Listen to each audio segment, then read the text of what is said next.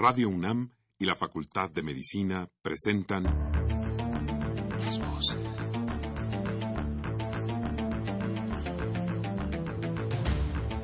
Voces. Las voces. Las voces. Voces. Las voces de la salud. Reflexión y análisis de las ciencias médicas. Acompáñenos.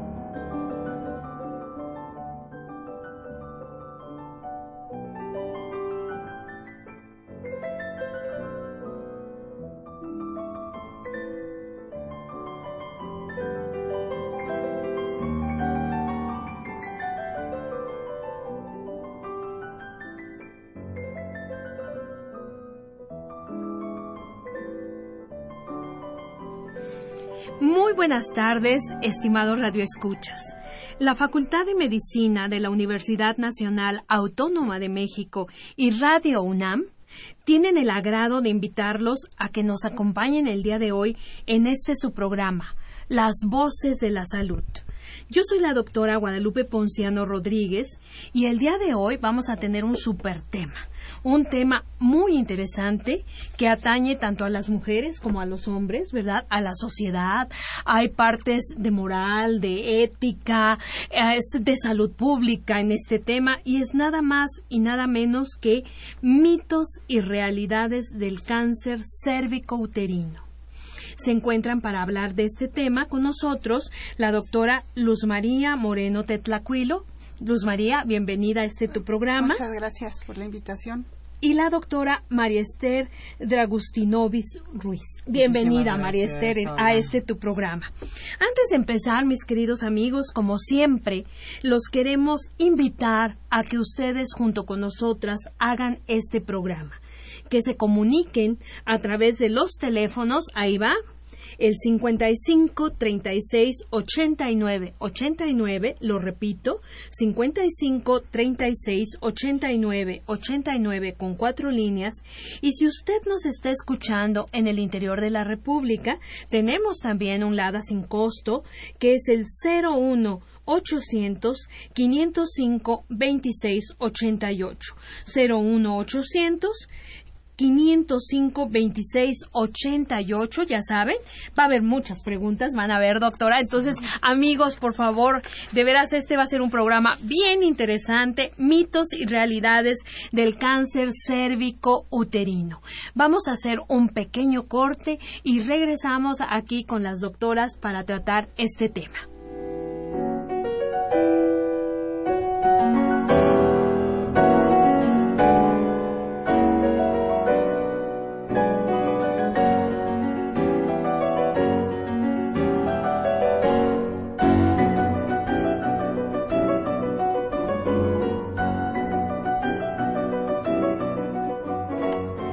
Regresamos con este su programa Las Voces de la Salud.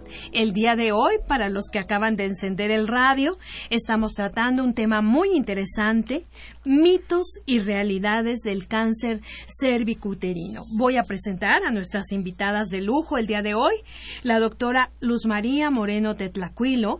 Ella es médico cirujana eh, con especialidad en salud pública, una maestría en enseñanza superior y actualmente es la coordinadora del programa de estudios de género y salud del Departamento de Salud Pública de la Facultad de Medicina de la UNAM. Luzma, bienvenida. Muchas gracias. Y bueno, también tenemos nuestra otra invitada de lujo, la doctora María Esther eh, Dragustinovis, es que tu apellido, María, muy lindo, Dragustinovis Ruiz. La doctora eh, tiene la licenciatura y maestría, es médica, es eh, doctora médica, investigadora de diagnóstico clínico y colposcopía. El cargo que actualmente tiene María Esther es subdirectora del Laboratorio de Biología Molecular, SIDMOL. Y bueno, eh, ella eh, nos va a hablar, bueno, toda esta parte clínica de diagnóstico, ¿no? Del cáncer cervicuterino. Y bueno, pues bienvenidas las dos, bienvenida María Esther. Y bueno, vamos a empezar con nuestro programa, que hay mucho de qué hablar, ¿verdad? Del cáncer cervicuterino. Y como ya es costumbre aquí, amigos, en su programa Las Voces de la Salud, primero empezamos pues definiendo conceptos, ¿verdad? Para que nuestros amigos sepan de qué estamos hablando. Y creo que aquí lo primero que surge es, ¿qué es el cáncer? cervicuterino o el cáncer de cuello del útero, María Esther. Bueno, es, es la transformación de las células del epitelio. Eh, se puede ir eh, progresando NIC 1, NIC 2, NIC 3 hasta carcinoma in situ y luego carcinoma invasor y se ha visto una relación con el virus del papiloma humano de un 99.7%. Altísimo. Altísimo. Sin embargo, este también se han visto que hay factores este, ambientales muy importantes que intervienen en esta parte de la transformación este, de las células eh, y un factor genético, ¿no? O sea, el virus del papiloma humano de alguna manera cambia la información genética de las células sanas y las hace células cancerosas, células eh, que ya no obedecen a la regulación celular, que se reproducen muy rápidamente y que van a formar un tumor. Así es. Eh, un poquito para ubicarnos desde el punto de vista de salud pública, ¿cuál es la magnitud de este problema de salud? El 80% de la población este, con respecto a la infección la ha tenido, la tiene o lo va a tener. son cifras este, muy alarmantes con respecto al virus del papiloma humano. Y tomando en cuenta que, este, que a los 35 años, de los 35 en adelante, pues ya aparecen las lesiones, pues uno debe de, de considerar llevar un buen sistema de chequeo o tamizaje, eh, pues desde que inicia la vida sexual, dos años que de inicio de la vida sexual, es ella empezarse a hacer chequeos para prevenir. Es la única manera. Es una enfermedad que es eh, prevenible entonces este puede tener mucho impacto con respecto a que no se desarrolle un cáncer. Claro. Bueno, y aquí también nada más, bueno, el cáncer ya como tal cervicuterino es un problema enorme de salud pública en nuestro país también, ¿no? Muchas mujeres desafortunadamente y ahorita vamos a hacer más énfasis en la cuestión de diagnóstico y prevención. Es el segundo eh, cáncer. Es el segundo más importante en la mujer a nivel mundial. Claro. Claro. Sí, yo creo que esta parte es muy importante porque últimamente como que da la impresión, tira la impresión de que el cáncer cervicuterino ya no es un problema, ¿no? Eh, en México yo creo que sí es importante. Como que hay modas, ¿no, Luz María? O sea, de pronto surge un cáncer y de pronto ya nos olvidamos de otros.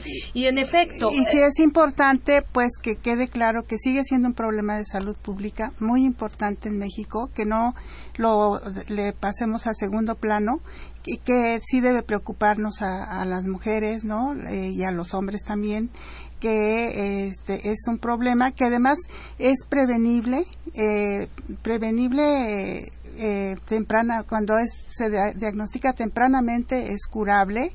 Entonces, eh, creo que sí es muy importante tomarlo en, consideración. Ah, claro. Nos decía María Esther que es el segundo eh, tumor eh, más o cáncer más importante en la, mujer. en, la mujer. Eh, ahora, bueno, vamos a ver entonces la cuestión del diagnóstico. Ya nos decías, María Esther, que básicamente 99.7 de los cánceres cervicuterinos están involucrados con un virus del papiloma humano. ¿Nos podrías explicar qué es este virus, dónde se adquiere, qué es lo que pasa con él? Bueno, este virus eh, se contagia por transmisión sexual o por el contacto con secreciones frescas. Entonces, eh, las parejas eh, heterosexuales, por la diversidad de prácticas sexuales, pueden llegar este, a presentar esta, en, este tipo de infección en los diferentes epitelios, en, en el ano, en la boca o en este o en el cervix, ¿no? en la vagina o en la vulva. en el pene eh, del varón, inclusive, ¿no? Aunque hay mucha discrepancia ahorita en, la situación de que el varón tiene que ser revisado, pero bueno, nosotros lo enfocamos desde otra manera, ¿no? Hay dermatopatologías visibles, este que uno puede ubicar que si tiene relación o no tiene relación con el virus del papiloma Como por ejemplo, eh, María Esther, ¿qué es lo que tú puedes observar? Cuando yo reviso un varón, este, pues yo observo si tiene lesiones externas, eh, reviso si la piel está irritada, este, reviso toda la anatomía de los genitales y aunque, bueno, no está muy aprobado el, el hecho de que se haga la androscopía, esto tiene que ser de acuerdo a habilidades y destrezas de cada uno de los médicos y el tiempo que tengan practicándolo. Entonces, a mí sí me funciona, me funciona, tengo una relación muy estrecha con, con el eh, patólogo este, clínico, el patólogo y me determina que hay células que tienen hiperactividad, por ejemplo, cuando yo tomo la citología uretral. Eh, a mí, para mí es importante porque tengo que determinar qué tipo de microorganismos, si es virus o bacterias, el que está ahí ocasionándome una alteración en esas células. Y, este, y me da una pauta para, para seguir investigando. Igual que, que eh, las mujeres, ¿no? Hay que determinar primero si la infección es virus y bacterias, porque vamos a ver que otro tipo de infecciones de transmisión sexual son cofactores para que se desarrollen estas lesiones a cáncer, ¿no? Eh, perfecto. Ahora, dentro de los virus del papiloma humano, María Esther, todos son igualmente, eh, digamos, tienen esa potencialidad de hacer que una célula se transforme de una célula normal a una célula cancerosa o tenemos ciertos tipos? Existen más de 200 genotipos virales ya identificados. De 30 a 40 tienen predilección por los genitales masculinos y femeninos. El 16 y el 18 está más identificado a nivel de expresión a nivel mundial entonces el 80% eh, a nivel mundial de expresión de, estos genotipos es el 16 y el 18. Sin embargo, algo que hemos comentado mucho es la situación de la regionalización de acuerdo a grupos étnicos, de acuerdo a migración, de acuerdo al turismo, de acuerdo, o sea que se van regionalizando los virus, ¿no? Bien interesante, es decir, que si tú haces un análisis profundo de esto, puedes de alguna manera regionalizar los virus. Mira, qué interesante. Sí, es muy interesante. Muy interesante. Ahora, bueno, para, para nuestros eh, radioescuchas, ¿qué es lo que podemos hacer para mm, diagnosticar esto? ¿Qué, ¿Qué, nos debe de preocupar? ¿Hay algunos síntomas, María Esther? Primero si hay algunos síntomas y después cómo lo podemos diagnosticar. De hecho, no hay, no arde, no pica, no duele, o sea, el virus está ahí, este, y no ocasiona absolutamente nada, este, de síntomas. Es un virus silencioso, por así decirlo. Exactamente. Entonces, 15, son 15 genotipos que, que son los más, ah, los más, los que, oncogénicos que producen más este, problemas de transformación en las células.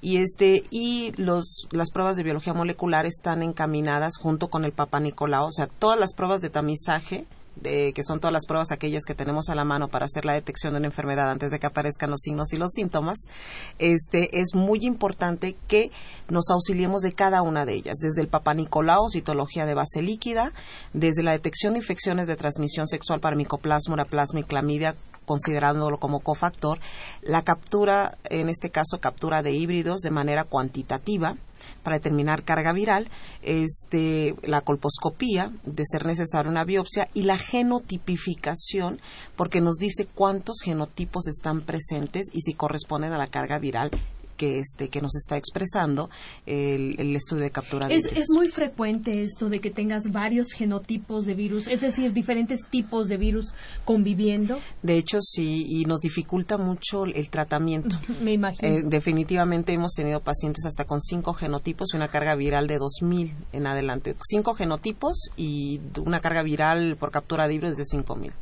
O sea, diferentes virus y se están reproduciendo de Inclusive, forma muy importante. Lo que es muy común que no se había hablado antes es la coinfección entre virus de alto riesgo y bajo riesgo. Tenemos nosotros que identificar si la infección está en estado latente, subclínico y clínico y aparte los virus que intervienen son de alto riesgo, bajo riesgo, alto y bajo riesgo, que eso se considera infección, coinfección, perdón, o varios genotipos oncogénicos, que es otra coinfección, porque son más de dos o tres o cuatro virus. Me quiero detener en un punto que me gustaría que las dos comentáramos más con eh, nuestros radioescuchas y es el punto del Papa Nicolau. tú lo mencionaste, ¿no? Como, como una forma de diagnóstico. Y bueno, ha habido muchos, ah, muchos mitos, muchas cosas en relación al Papa Nicolau. Primero, eh, María Esther, ¿cuándo es indicado que una mujer se realice el Papa Nicolau? Ah, pues tenemos que considerar todos los factores de, de, riesgo y finalmente, o sea, es cuando inician vida sexual activa. O sea, los dos primeros años de inicio de vida sexual activa tienen que hacer su papá Nicolau para... Es una cuestión cultural, ¿no? También. Claro.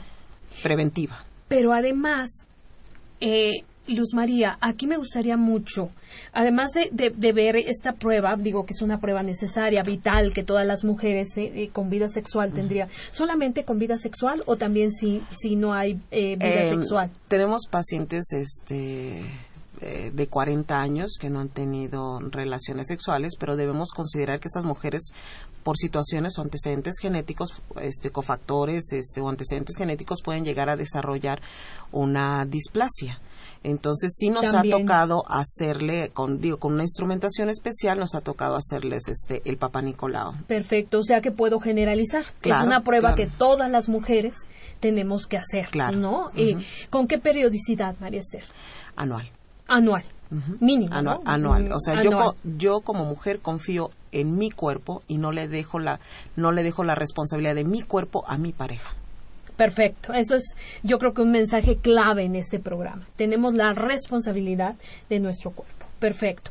Ahora, eh, dime una cosa, este, Luz María. Eh, esto es desde el punto de vista clínico, desde el punto de vista diagnóstico, ¿no? Desde el punto de vista de la salud pública, etcétera. Pero eh, hay aquí una cuestión de género, yo creo que muy importante. ¿Qué nos podrías decir del Papa Nicolau? ¿Cómo lo eh, mencionaba María Esther, ¿no? Que hay muchas, eh, pues todavía muchos mitos, hay muchos eh, pensamientos equivocados en relación al Papa Nicolau. ¿Qué nos puedes decir con respecto a esta situación desde el punto de vista de género? Sí, cómo no. Nada más, si me permites, me gustaría, antes de eso, hablar de que el, el virus del papiloma humano es el- la causa necesaria, pero que hay varios factores de riesgo, digamos, que propician que haya esta relación, este, esta transmisión, ¿no? Eh, y entre ellos, pues tendríamos que es eh, el inicio de la vida sexual antes de los 18 años, eh, de la vida sexual activa, ¿no? Embarazos tempranos también en, en adolescentes, eh, el- la anticoncepción hormonal por más de 5 años, eh, el tener múltiples parejas sexuales, pero no solo la mujer, sino una mujer monógama, o sea, que solo tiene una pareja sexual, puede ser contagiada porque su pareja tiene Múltiples muchas parejas. múltiples parejas sexuales, que ahí es donde entraríamos la parte de género, de cómo esta mayor libertad que se les da a los varones de tener múltiples parejas y sobre todo de este bueno, aunque no el condón produce- eh, protege parcialmente, pero sí protege, digamos, de relaciones sexuales sin, protección. Otros de los factores de riesgo serían eh, el tabaquismo, ¿no? Y este, otras infecciones de transmisión sexual y nunca haberse hecho el Papa Nicolau. Que, Que eh, a eso vamos. que a eso Ojalá vamos, que sí. todas las mujeres que nos estén escuchando de verdad tomen esto en consideración. es una prueba que puede salvar la vida. Claro, y algo también que ahorita recordé es con relación hacia mujeres que no han tenido relaciones sexuales, eh, de, digamos, coitales, ¿no? Pueden tener eh, eh, el, el cáncer, sí, porque, eh, bueno, el contagio con VPH sí, porque re- recordemos que el, VPH se transmite a través de la piel, o sea, pasa a través de la piel. Entonces, aún las secreciones, eh, las secreciones eh, antes del, del coito, Del antes coito de la eyaculación, eh, se penetran a la piel y pueden eh, inva- invadir y, y causar el problema, ¿no?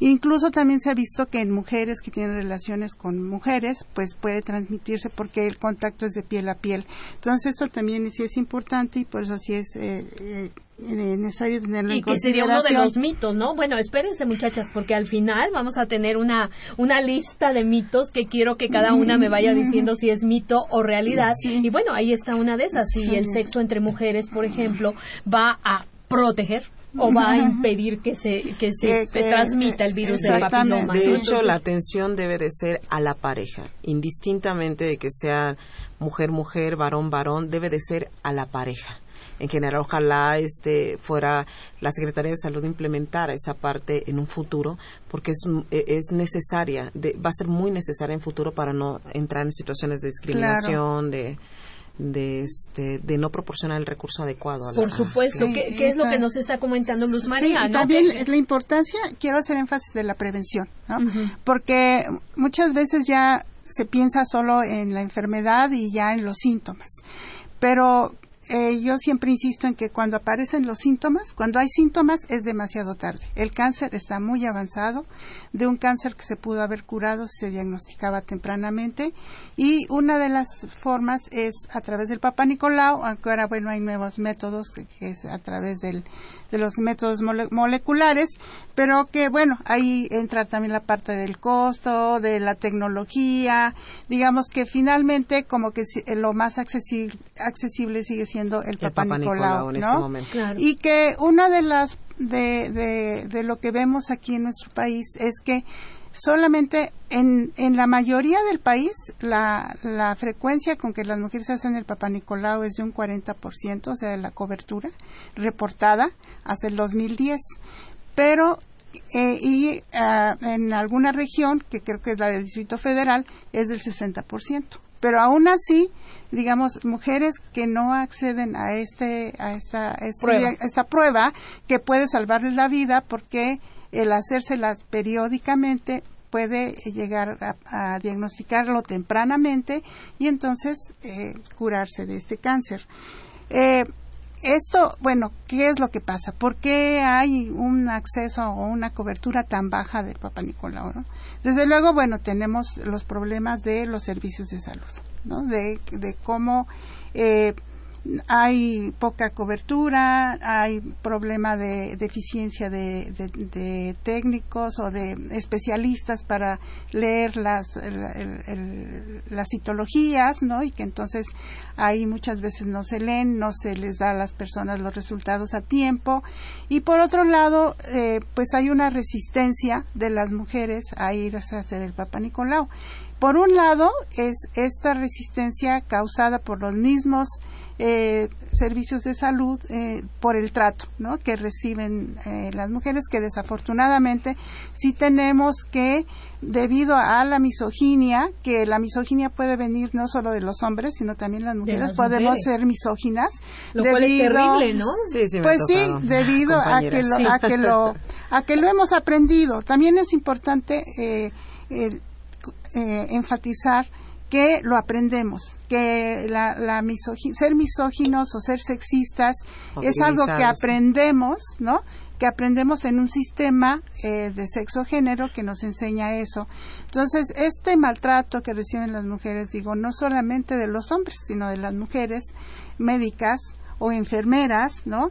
puede ser consecuencia pues de este sistema de, de sexo género entonces pues las mujeres no quieren ir no es como algo tan simple, doctora. No, no sé si se ha puesto a, a, ver esta parte de cuando llega la paciente y se pone la bata abierta hacia enfrente cuando debería de cuidarle el pudor a la paciente y ponérsela hacia atrás. Y es, es la, eh, la indicación esta siempre ha sido por los médicos varones, finalmente, ¿no? De, de, ponerla. Entonces, la mujer se siente vulnerable al subirse en esa, en esa mesa, se siente expuesta, se siente agredida, este, y nosotros no ayudamos mucho en cuidar esos pequeños detalles, ¿no? Claro, sí, que, que hay que tomarlos en cuenta en lo que cambiamos nuestra manera de, de, ver, de ver nuestro cuerpo, porque esa es otra de las cosas, digamos, es es que sí debe haber todos estos cuidados, se debe de respetar el pudor de las mujeres y, eh, pero también entre el factor que hemos aprendido también las mujeres que nos han enseñado que es una enfermedad muy relacionada con nuestra sexualidad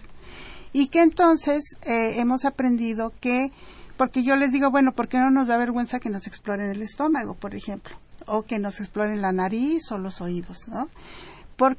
Porque el cuerpo finalmente tiene eh, tiene significados, tiene simbologías. Tiene zonas tabú. Tiene zonas tabú, exactamente, que se han que se han definido culturalmente como tabú. Y eso es también algo que tenemos que, aprender, que, que no es algo natural, sino que es algo que hemos aprendido. Entonces, esta parte de que nos han enseñado a mantener la parte, los genitales, eh, este muy muy tapaditos, ¿no? que desde niñas nos dicen eh, cierre las piernas, este el significado que se le da a abrir las piernas como de de facilidad. Una cuestión totalmente sexual, ¿no? De, sexual, de, de, mujeres fáciles, ¿no? Una mujer que abre las piernas es una mujer fácil. O sea, son cosas que a lo mejor están inconscientes, que no, que no, que nosotros no las pensamos, pues no, no conscientemente, sino que es algo que hemos ido aprendiendo, que se queda ahí en el disco duro de nuestro, de nuestro, de nuestra eh, conciencia, ¿no? Y que entonces actuamos eh, no, no, es que son como las reglas que nos impone la sociedad ¿no? y que ya no se cuestionan sino simplemente se van siguiendo ¿no? entonces este mantener el, esta parte genital oculta no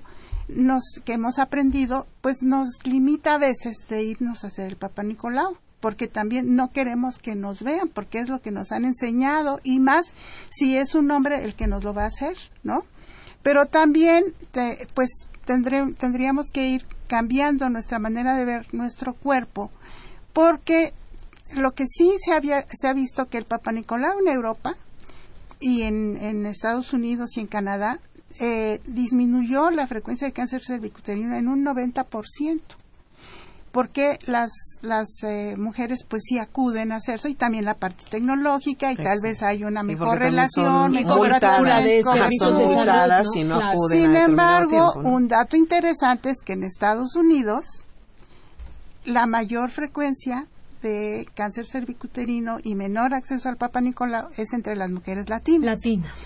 Lo cual quiere decir que se asocia a factores culturales de género y de sexualidad y de la vivencia de nuestro cuerpo que están marcadas por él por lo que por lo que nos enseñan no entonces sí como que sí es importante que vayamos como que claro. pensando nuestro cuerpo de manera amarnos, amarnos amarlo y, quitarle esos tabús. Y lo que tú decías, Luzma, es nuestro cuerpo. Les voy a comentar muy rápidamente una anécdota de una compañera de la Asociación Mexicana de Lucha contra el Cáncer. Ellos tienen un camioncito donde van a, pues a zonas alejadas, ¿no? Haciendo exámenes de Papa Nicolau y nos decía que en una de estas zonas, una zona totalmente eh, suburbana, eh, algunas de las mujeres, otra de las cosas es que es que le tengo que pedir permiso a mi esposo para que me hagan el Papa Nicolau, porque ¿cómo? No.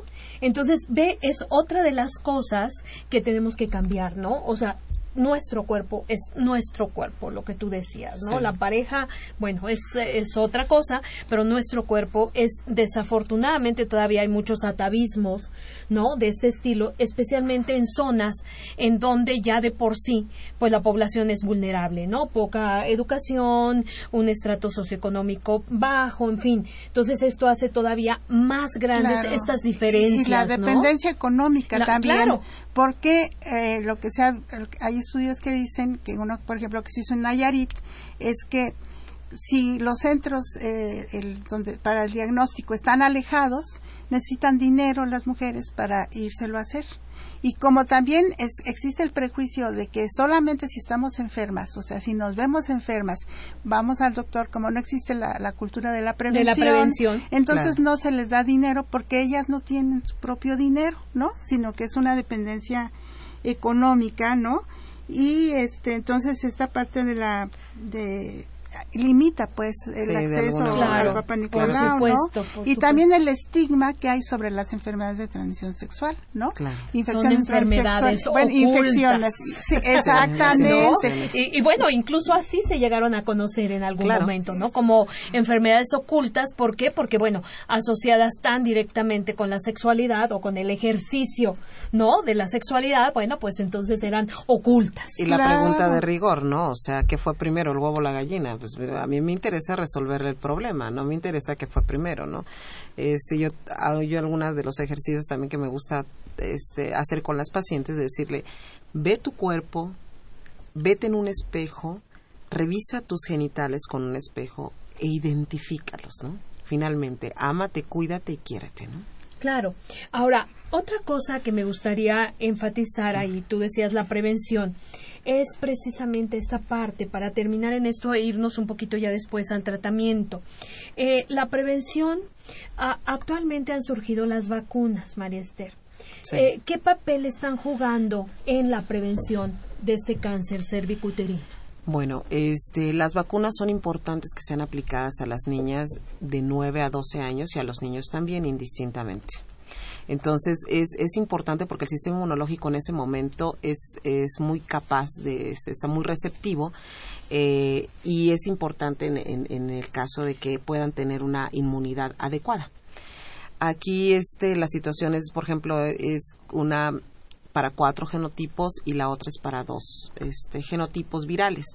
Y vemos que hay una diversidad de, genotipos, ¿no? Que los 15 son más sí, nos hablabas de que hay diferentes. Como dice la, la, doctora Luz María, pues sí tiene que haber una situación de prevención porque la vacuna no va a permitir que efectivamente este, puedan tener relaciones sexuales sin el uso del preservativo, porque finalmente es este podrían infectarse de otros genotipos virales que no que no este, estén cubiertos con la vacuna. la vacuna solamente te protege contra los, genotipos. que están tiene tiene un efecto cruzado del cual se ha hablado y este y aparte algo muy importante que le da al, tipo al genotipo 45 que es el del adenocarcinoma que es muy complicado para que los médicos lo puedan detectar es, es un poquito complicado no Perfecto.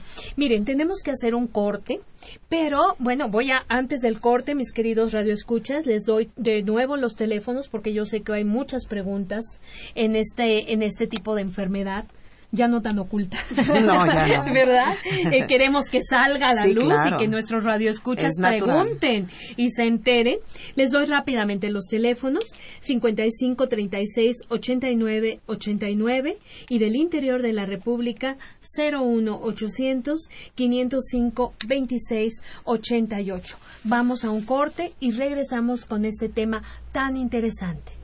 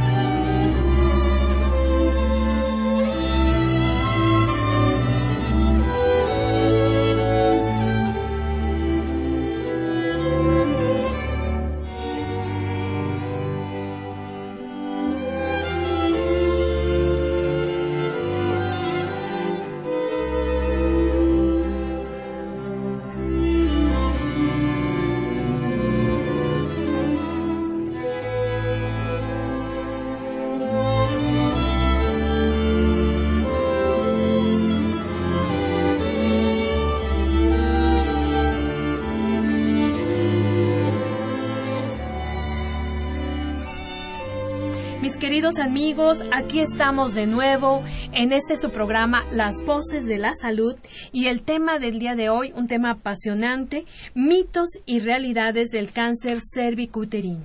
Bueno, María Esther, vamos a continuar con esta situación. Nos quedamos un poquito antes del corte hablando de las vacunas.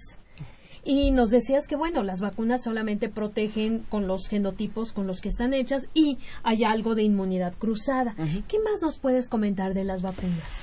Bueno, este, que pueden aplicársela, no necesariamente, ah, que sí puede dar un, efecto de protección, inclusive después de, de realizarse un tratamiento quirúrgico, una electrocirugía se han hecho estudios en los cuales se aplica la vacuna un mes y medio después, obviamente porque baja la carga viral, entonces este eh, hay un proceso inflamatorio agudo y puede aplicarse a vacunas en mujeres que han tenido este inclusive lesiones. Perfecto. no de alto grado, pero sí lesiones por virus del papiloma humano. Mira, justo una de nuestras radioescuchas, Laura Martínez. Hola Laura, muchas gracias por participar en el programa. Nos pregunta esto que ya lo dijiste, pero me gustaría que lo repitiera. Ella tiene la pregunta de que en las niñas, ¿a qué edad es recomendable que, que se aplique la, la, vacuna del virus del papiloma? De 9 a 12 años este, y puede ser Gardasil, que es para cuatro genotipos virales. Perfecto. Y también tenemos, si me permiten, voy a dar respuesta a algunas de las preguntas que están llegando. Silvia Hernández Rosales, Silvia, muchas gracias por participar en el programa. Nos pregunta algo que fíjate que es muy importante y creo que nos faltó un poquito ahí. Ella quiere saber si una colposcopía sustituye al Papa Nicolau. Si, si nos dices primero que es una colposcopía, María Esther. Ninguna, ninguna prueba sustituye a otra. Todas son complementarias para poder llegar a un diagnóstico y llegar a un tratamiento. Entonces, como lo mencioné hace rato, lo importante es el Papa Nicolau, primero. Luego las pruebas eh, de, infecciones de transmisión sexual. Eh, también es importante la prueba de molecular para la detección del DNA del HPV y del virus del papiloma humano, la colposcopía, la biopsia de ser necesario y este después la genotipificación. Si tienen todas estas armas para matar al león, este pues bueno. Seguro que matamos. claro que sí, hacemos prevención, claro a ese león. Bueno, chicas, si les parece, miren, eh, se va el tiempo muy rápido. Hay una serie de mitos y realidades. Me gustaría que ustedes nos vayan definiendo si este es un mito, una realidad. Eh, eh, eh, a, ver, los marianos. Sí, yo nada más, algo que creo que es muy importante, que el, la vacuna no sustituye el Papa Nicolau porque ah, las vacunas no cubren todos los genotipos. Entonces se tienen que hacer haciendo el Papa Nicolau, aunque se hayan vacunado. Así Eso claro, ya lo había comentado, lo enfatizamos. Y bueno, vamos a empezar entonces con los mitos, que tengo una lista larguísima, así que, que vamos a empezar. El virus del papiloma humano, Marecer, es poco común. Es muy común. Es muy común. Es muy común. Eh, y además, otra cosa que viene con esto, ¿qué tanta capacidad, qué tanta transmisibilidad tiene? Es decir, ¿qué tan activo es para, para poderse transmitir de una persona a otra? Se consideran este, promiscuidad o, ya un factor de riesgo el tener más de dos parejas sexuales.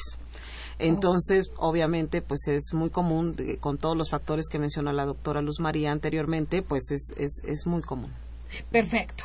Eh, Luz María, si tienes un mito, a ver, si tienes el virus del papiloma, desarrollarás forzosamente cáncer cervicuterino. No, no, de ninguna manera. la mayoría de las infecciones por cáncer, digo, por virus del papiloma humano, se resuelven eh, espontáneamente en un periodo de dos años más o menos, es eh, pues más del 50% que se resuelven.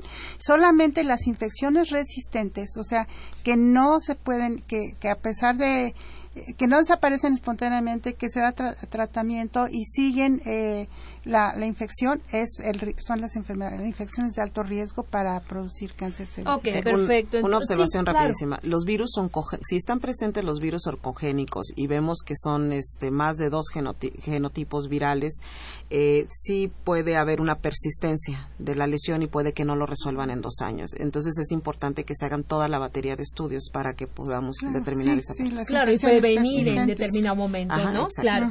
A ver, eh, tercer mito. El portador, María Esther, el portador del virus del papiloma humano es solamente el hombre. Eh, también este, existen los fomites, ¿no? O sea, igual, pero el portador es el varón y puede haber otros factores que puedan hacer, este, propiciar la infección de transmisión sexual. Eh, mencionaban que si de mujer a mujer puede haber un contagio, las parejas este, lésbicas, eh, pues sí, sí, sí pueden tener contagio porque alguna de ellas puede haber tenido relaciones sexuales con un varón. Me gusta poner este ejemplo.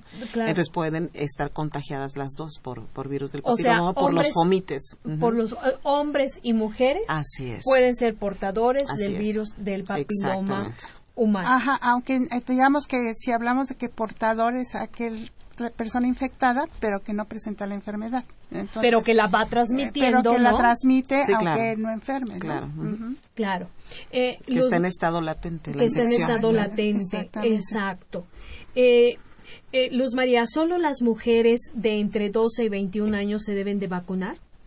Bueno, la indicación es hasta eh, lo, ideal es de rutina, la recomendación es de 11, entre 11 y 12 años, que es lo ideal, porque justo en ese momento es no se han iniciado relaciones sexuales, no hay contagio de ninguno de los virus, entonces es, eh, es eh, lo, ideal, lo ideal.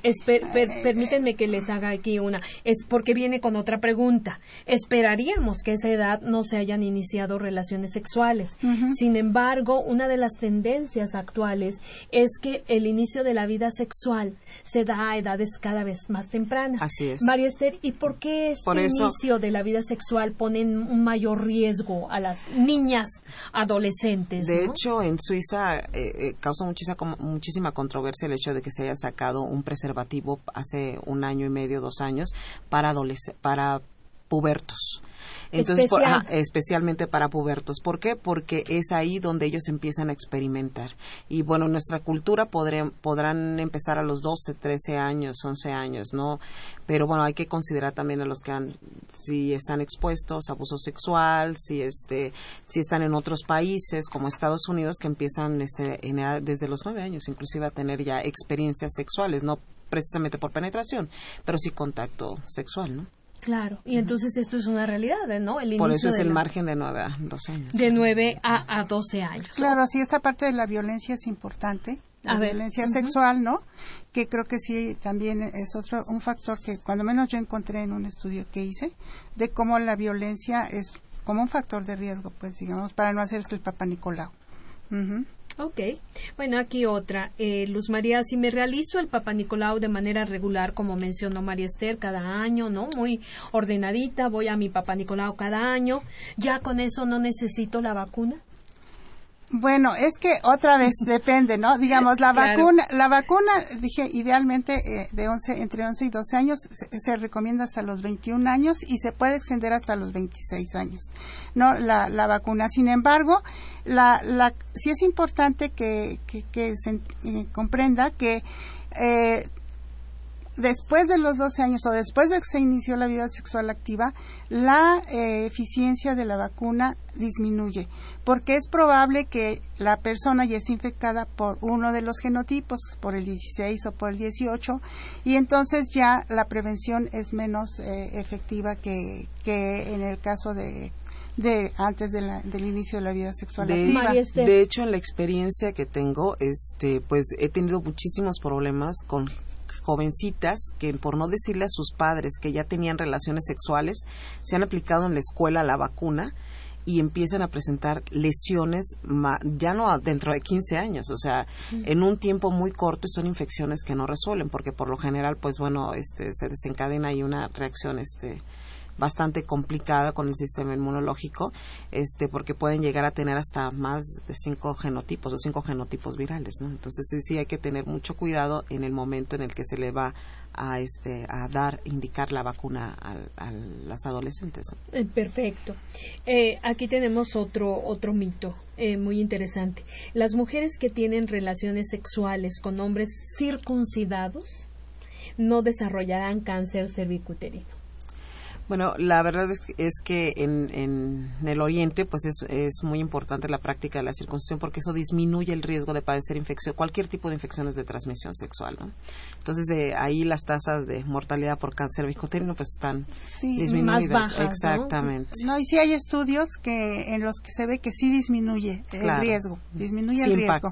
No, no que no que no podemos decir que que lo, lo excluye totalmente, ¿no? Pero, pero sí disminuye el riesgo porque sí no se ha observado el, papiloma en los hombres eh, eh, circuncidados. Ok.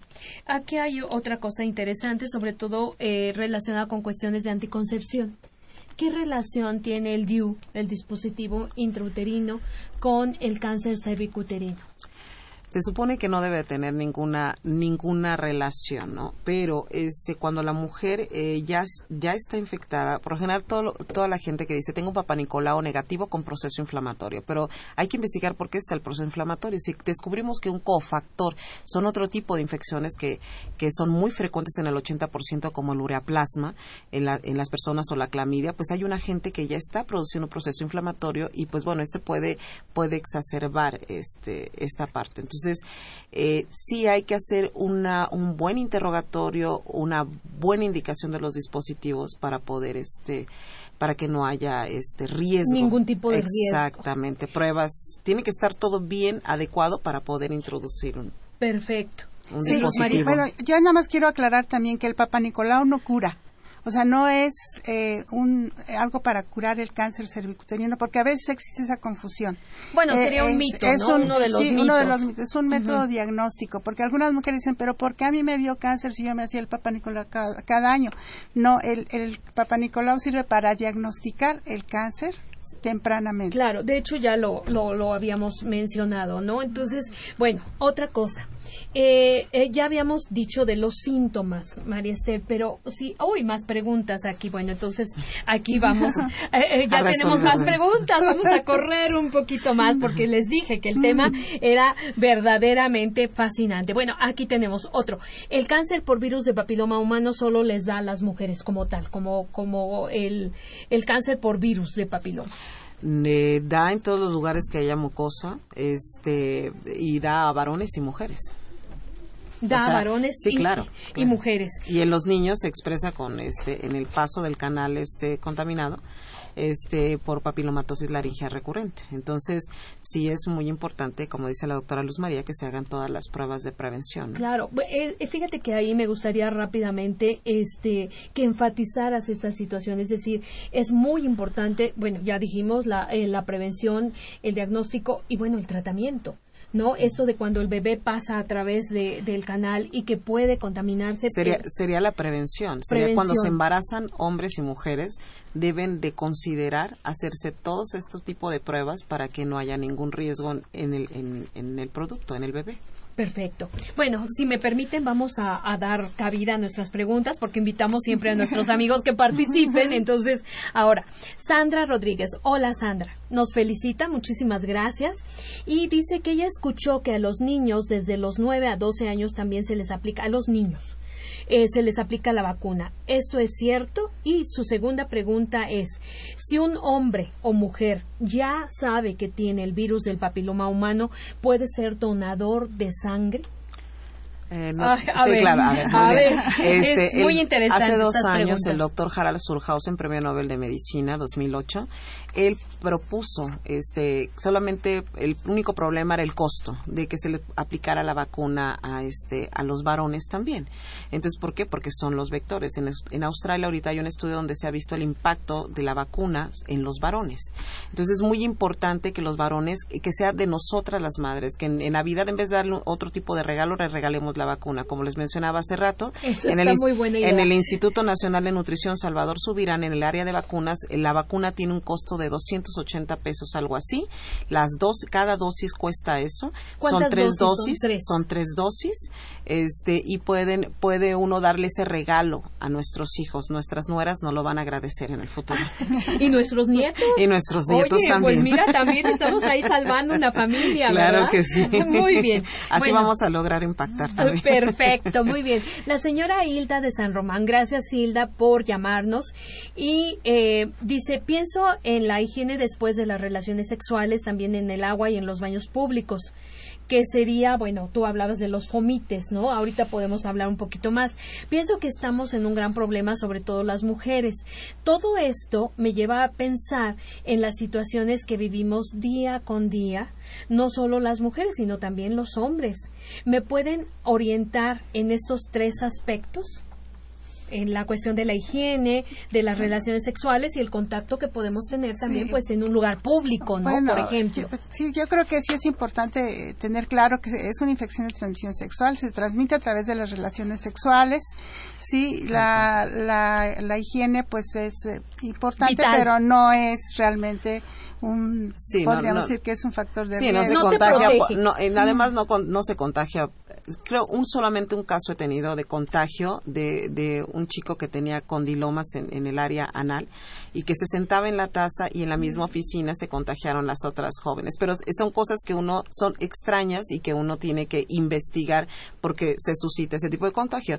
Este fue contacto con las secreciones frescas. Entonces, este, sí, claro, y es para las eh, verrugas. Exactamente, para verrugas, no para el cáncer no, no, no, no, no, no, son lesiones por virus del papiloma humano de bajo riesgo también es por el virus del papiloma humano. Perfecto. Y que una de las vacunas, precisamente la tetravalente, este, es la que previene contra, que es la que se tienen que poner los varones, porque justo previene para el cáncer 6, 18, de Ana, 16, 18, 6 y 11.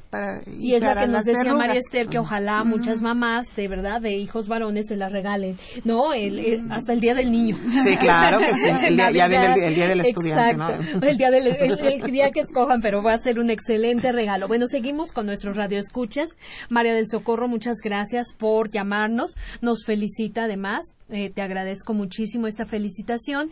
Y ella nos pregunta, dice, quiero saber si me tengo que realizar de todas maneras el Papa Nicolau. No ha tenido relaciones sexuales como tal, pero alguna vez realicé sexo oral. ¿Qué me pueden decir nuestras invitadas al respecto? Aquí sería muy importante la edad, ¿verdad, doctora? Que, nos dijera, que nos hubiera dicho qué edad tiene y este y hay 31 años ah, tiene ah, sí, sí tengo el años. Okay sí se lo puede hacer. De hecho hay este instrumentos particularmente especial por ejemplo el hisopo de Dacron se puede utilizar porque no queda filamento en la se puede se puede introducir y no queda filamento en el en el este en el en, en el, el portaobjetos. En el portaobjetos en el portaobjetos. En el portaobjeto eh, pero solamente si tiene situaciones de riesgo. En, en este caso que hay introducción de dedos este contacto con secreciones o sea que ya haya tenido una situación de riesgo entonces sí podría hacérselo.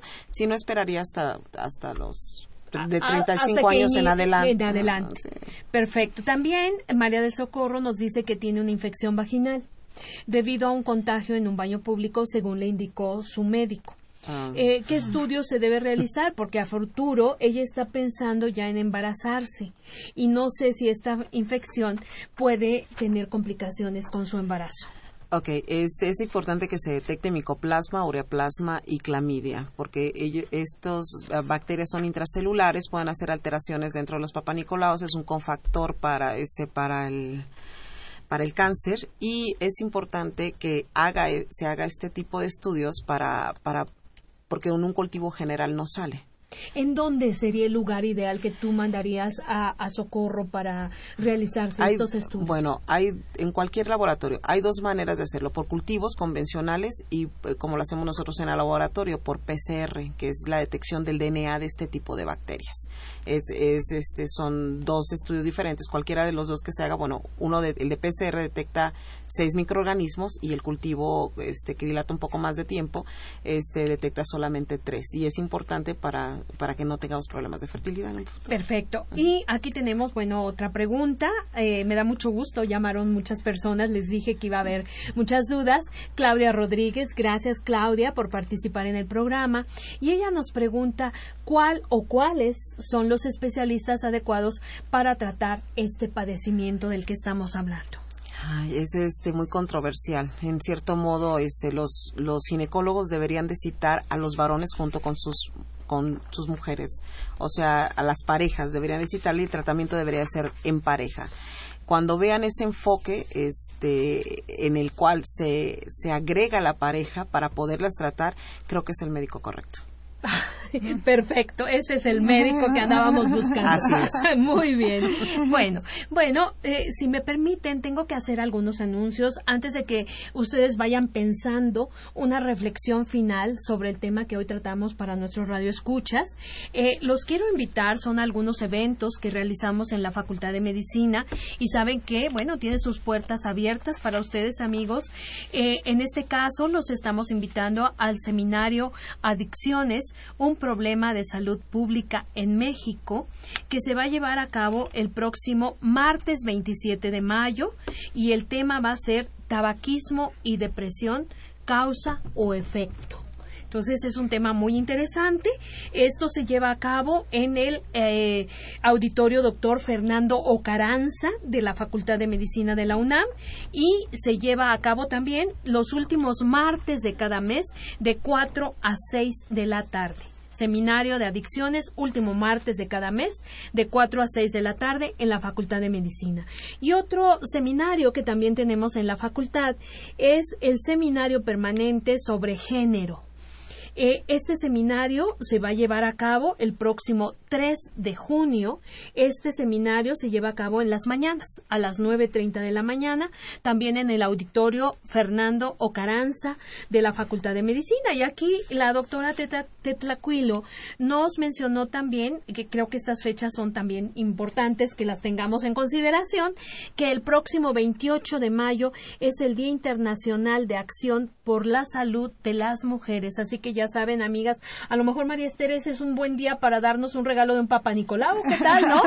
Eh, ya saben, 28 de mayo, Día Internacional de Acción por la Salud de las Mujeres. Y que justo ese es el motivo de este programa. Que ese justo es el, ¿verdad? Este María Esther, tú también nos decías que tienes un anuncio. Ah, bueno, este, quisiera solicitarles a todos este, el apoyo para un protocolo de investigación que estamos haciendo sobre un fármaco que es para bajar la carga viral este, de los diferentes genotipos este, oncogénicos y, de, bajo riesgo de bajo de papiloma humano Así que, este, bueno, vamos a iniciarlo. Me gustaría ver las primeras pruebas. Nosotros las, las ofreceremos. Si tengo una mujer con lesión de alto grado, esa es la, la, la indicación, que es una mujer con una lesión de alto grado, que llegue y nosotros le haríamos las pruebas de biología molecular gratuitas.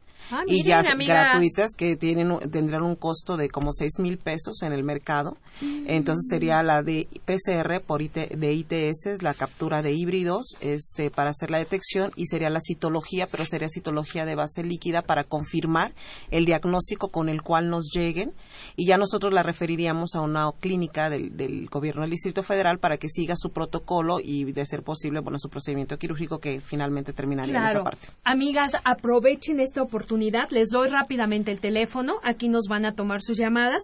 55 36 89 89 y en provincia 01 800 505 26 88. Una última reflexión rapidísima, chicas. Eh, Luz María. Bueno, una cosa importante que es, se ve el cáncer cervicuterino se ve como un problema de mujeres porque lo padecen las mujeres ciertamente, pero que también los hombres participan. Y sí es importante que los hombres se hagan conscientes de que es eh, importante usar el preservativo, eh, pues en la medida que se pueda disminuir su número de parejas no ser tan promiscuos, por eh, favor. que, como, que también, pues, cuando las sus mujeres estén en tratamiento por para el virus del papiloma, pues eh, respeten los términos de abstinencia y qué bueno que sigue siendo un problema de salud pública.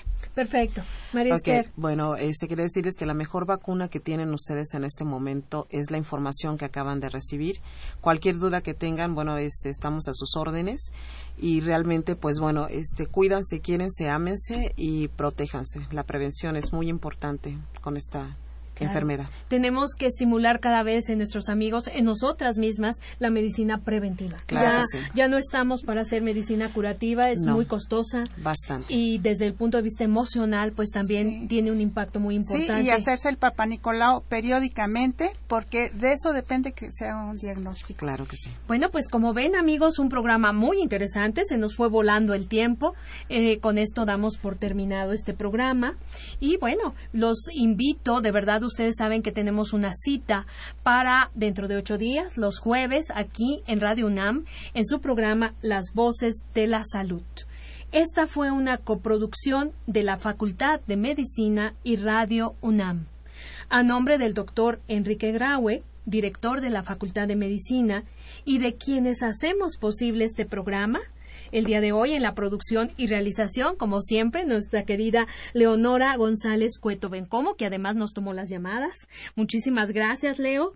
La licenciada Erika Alamilla Santos, que también nos está aquí haciendo este señas para que todo salga muy bien con el tiempo y todo. En los controles, como siempre, nuestra querida Socorro Montes. Muchas gracias, Soco. En la, en la conducción, el día de hoy, la doctora Guadalupe Ponciano Rodríguez, que estuve hoy de verdad muy contenta de estar aquí con ustedes en este su programa. Les agradecemos su atención y no olviden esta cita para el próximo jueves. Radio UNAM y la Facultad de Medicina presentaron Las voces.